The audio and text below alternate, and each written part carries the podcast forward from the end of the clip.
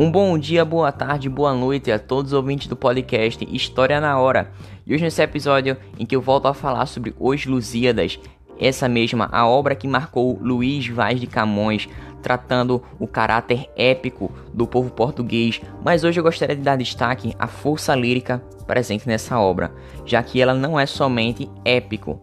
E gostaria de destacar também que Camões não foi o único a imortalizar esse enaltecimento às grandes viagens marítimas. Mas fica aí, meu caro ouvinte, quem foi outro escritor que trouxe essa temática para dentro de suas obras? E por que que em Os Lusíadas a força lírica, ou seja, o caráter lírico, também está presente e não somente é um texto épico. E como esse poema ele poderia ser dividido? Quais seriam as suas divisões e essas particularidades? E aí, meu caro ouvinte, preparado para viajar mais uma vez no tempo, e eu diria mais, viajar também na leitura do poema dessa obra que é tão importante para o período das grandes navegações e Idade Moderna. Então vamos nessa, meu caro ouvinte. Bom, tratando-se agora da narração desse poema, dessa obra, percebe-se que existe uma técnica literária pelo qual o autor vai começar a sua narrativa no meio da história, ou seja, pelo meio dela. Então, veja, que o principal narrador do enredo é justamente o próprio Camões, que ele vai interromper essa narrativa por diversos momentos para tecer comentários pessoais.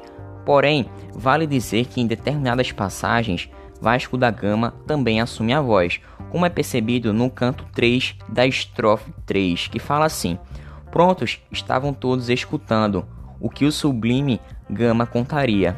Quando, depois de um pouco estar cuidando, alevantando o rosto, assim dizia: Mandas, ó rei, que conte declarando de minha gente a grão genealogia.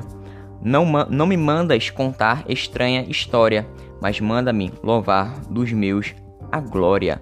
Veja que nesse poema, novamente, outra vez, que faz parte do livro Os Lusíadas, ele trata-se de uma certa divisão ou seja, que a ação do poema ela é dividida em duas linhas de raciocínio, duas linhas narrativas. Uma delas é a ação histórica, que descreve a viagem e os fatos históricos importantes, e a outra que é a ação mitológica, em que se fala entre a luta de Vênus e Baco. Vênus, que é protetora dos portugueses, e Baco, oponente dos navegadores. E é essa ação mitológica que irá trazer um caráter dramático a essa epopeia do povo português. Mas, como eu falei no início do podcast, Camões ele não foi o único a imortalizar e enaltecer o tema das grandes viagens marítimas. E vale dizer que no século XX, Fernando Pessoa, também poeta português, enalteceu também esse período, já que ele fala assim: Navegadores antigos tinham uma frase gloriosa: Navegar é preciso, Viver não é preciso. Quero para mim o espírito desta frase, transformada a forma para a casar com o que eu sou. Veja que, além de Fernando Pessoa, anos mais tarde, Caetano Veloso, ele também retrata, retoma esse refrão: navegar é preciso, viver não é preciso, na sua canção Os Argonautas, que foi feita durante o movimento Tropicália, durante o movimento do tropicalismo, ou seja, durante o, período em que o Brasil estava passando pela ditadura civil militar. E que esse tropicalismo, que surgiu em 1967, ele mistura diversos estilos, como o rock, a bossa nova, o samba e o boleiro, por exemplo. Bem, mas voltando a Os Lusíadas, existe também a parte do epílogo, ou seja, quando o autor vai apresentar sua conclusão, e nela existe um tom melancólico e revela o cansaço em perceber que cantar para um agente que não desejava ouvi-lo era algo muito triste, algo que trazia um cansaço e desespero para o autor, e que entristecido o poeta revela que o ânimo para seu talento não vem mais de sua pátria, que estava vivendo um momento triste. O reino estava politicamente enfraquecido e não conseguia sustentar as suas colônias. Porém, esse poema ele se encerra com um conselho dirigido ao rei e ao povo português, para que eles se mantenham fiéis ao quê? Atenção a essa parte. Ao cristianismo, ou seja, a religião cristã, e também à pátria. Bom, percebeu que nesse texto nessa obra, ainda que Lusíadas eles tenham um caráter épico, o objetivo de narrar os fatos heróicos do povo português, ou seja, esse caráter épico de grandes navegações, é perceptível também que alguns episódios eles se destacam pelo seu intenso caráter lírico, como o que acontece na passagem que relata o encontro com o gigante Adamastor e o episódio, e episódio Ilha dos Amores, em que existe a presença de uma recompensa proposta por Vênus aos portugueses em seu retorno, o encontro com as divindades do amor. E nessas passagens a exaltação dos sentimentos pessoais, com uma certa emotividade, e o gigante Adamastor ele vai justamente abordar-se a temática do amor impossível e do amante rejeitado. Já em Ilha dos Amores vai ser o contrário, o oposto.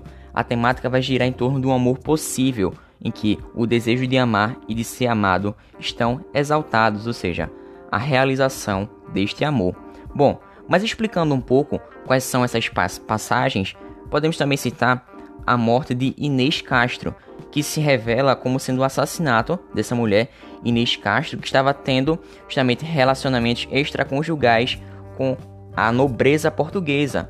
Bem, e que nesse ponto, nessa parte, ele revela, nessa, nesse período do romance, que Camões ele não deixou de se remeter ao fato, dedicando-se parte de seu poema para discorrer sobre esse evento, sobre a, essa ocasião que estava efetivamente acontecendo naquele momento. Bom, outra parte em que existe um lirismo bastante presente é no trecho O Velho do Rastelo, e que Rastelo é justamente um antigo ancoradouro, ou seja, um local para ancorar navios de Lisboa, de onde partiram esses navios para iniciar as expansões marítimas e que nos cantos dessa passagem existe como o que acontece hoje nos aeroportos, ou seja, uma certa tristeza, uma alegria com a volta das pessoas, esse misto de emoções. Em Camões, ele vai falar justamente dessas emoções da partida, das despedidas, da apreensão diante dos perigos que estavam por vir, até que um velho ele vai se aproximar e criticar essa ambição que move os homens em direção a tais riscos, esses riscos que inclusive poderiam tirar a vida desses navegantes, e que esse velho senhor, de aspecto respeitável, ele vai erguer sua voz, estando descontente em meio a essa multidão e dirige duras palavras de recriminação àqueles que são levados por essa cobiça, por essa ganância. E a narrativa ela segue com duras críticas também aos homens que, em vez de lutarem contra os inimigos próximos, como os mouros, já que podemos destacar um contexto de expansão árabe sobre essa península ibérica, eles estavam se aventurando por mares onde o objetivo era ampliar os domínios e expandir o cristianismo, ou seja, valia mais na cabeça dessas pessoas que estavam criticando lutar contra aqueles que estavam próximos a eles e que eram inimigos da pátria, assim como os mouros, ou seja, os muçulmanos. Bom, vale dizer que no episódio Ilha dos Amores, como eu ressaltei, a deusa Vênus ela vai decidir recompensar os lusitanos. Percebam o caráter mítico, deusa Vênus. Veja aí a mitologia também presente nesse período.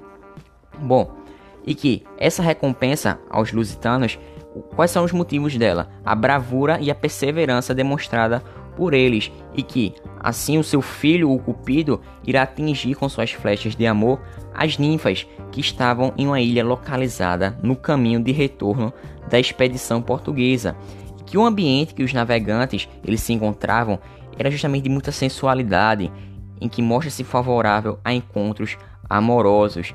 E após um banquete oferecido pela deusa Tétis, Vasco da Gama ele é conduzido por ela ao cume da ilha, de onde ela apresenta a máquina do mundo, sendo uma pequena miniatura do universo, onde é possível ver as futuras conquistas do povo português.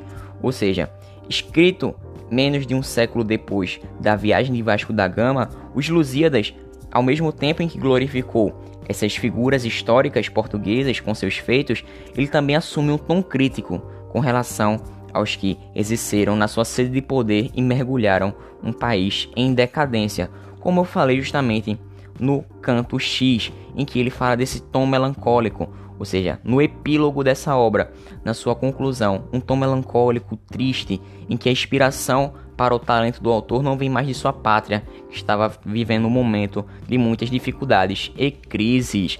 Mas e aí, meu caro ouvinte, gostou do podcast? Aqui está a análise completa da obra Luiz Vaz de Camões, Os Lusíadas, em que resumidamente trata-se sobre todo esse contexto de grandes navegações, ocupação dos portugueses do Novo Mundo como a América e que descreve de maneira heróica o povo português, valendo-se também de passagens com lirismo, ou seja, ênfase ao sentimentalismo. E eu fico por aqui, espero que você tenha gostado. Até uma próxima, valeu, falou!